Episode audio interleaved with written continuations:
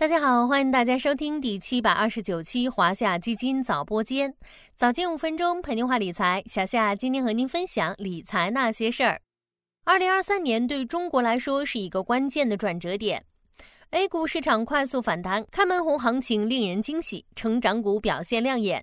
而在业内人士看来，兔年全年的行情更值得期待，大盘蓝筹向成长股转换的行情有望得到延续。市场为何更加看好成长股？投资者如何从中寻找布局机会？咱们今天就一起来聊聊成长股投资那些事儿。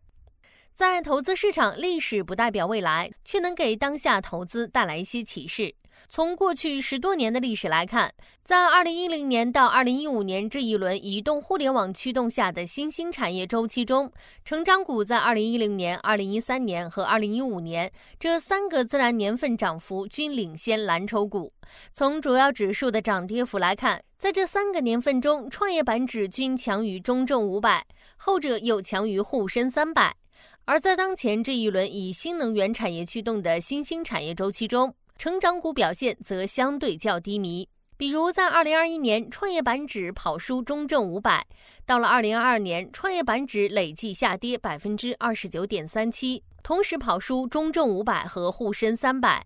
有机构认为，在经历了二零二二年深度调整之后，二零二三年成长股有较大概率成为市场中更强势的风格。继春节红包效应后，年后成长股有望持续上扬。当然，业内看好成长股在二零二三年的演绎，也是建立在一定的基础上的。从基本面来看，目前市场对成长股的盈利预期更高。成长股的一大特色就是弹性大。随着疫情防控进入新阶段，经济复苏成为主基调，成长股的盈利和营收边际改善的空间相对较大。从几大宽基指数的盈利预期来看，创业板指二零二三年规模净利润增速预期为百分之三十八点一五，科创五零为百分之二十八点六三，中证五百业绩增速预期为百分之二十一点七二，均高于同期沪深三百和上证五零。从政策面来看，国内宽松政策有利于助力成长股实现估值修复。当前国内经济依然存在一定的增长压力，复苏不足的风险高于经济过热的风险，政策仍然需要保持一定宽松力度，预计将有助于成长股的估值修复。从估值面来看，经过二零二二年的深度调整，成长股估值处于相对低位。创业板指目前市盈率 TTM 为四十三点二一倍，处于近三年分位点百分之九点七五。同期沪深三百市盈率 TTM 为十二点一三倍，处于近三年分位点百分之二十八点三零。另外，从海外因素来看，此前压制成长股的全球加息周期也接近尾声。美联储当前政策利率已逐步向点阵图终点利率靠拢，压制成长股的利率因素压力已经大幅缓解。英美欧央行都已处于本轮加息周期的尾声。根据业内预测，加息更猛的美联储预计将更早停下脚步。欧洲央行和英国央行可能会在略晚暂停加息。既然成长股今年可能会有所表现，那么我们又该如何从中寻找机会呢？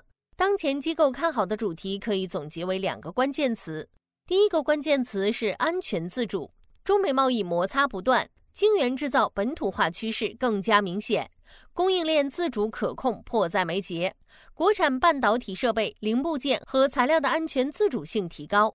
中央经济工作会议强调，围绕制造业重点产业链，找准关键核心技术和零部件薄弱环节，集中优质资源合力攻关，保证产业体系自主可控和安全可靠，确保国民经济循环畅通。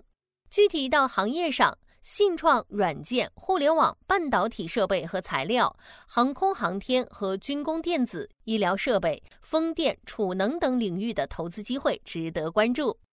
第二个关键词是创新成长，新兴产业的长期成长离不开创新驱动，聚焦优势和特色产业领域。近年来，不少地方政府都明确表示要抓好大项目建设，强链研链，做大做优产业集群。产业升级带来新一轮发展机遇，建议关注医药生物、新能源、人工智能、量子计算等领域的投资机遇。总体来看，随着经济基本面的回暖、企业生产经营的回春以及市场信心的恢复，成长风格今年有望迎来新的春天。大家不妨对此围绕这一主线进行布局调整，争取在二零二三年一展宏图，扬眉吐气。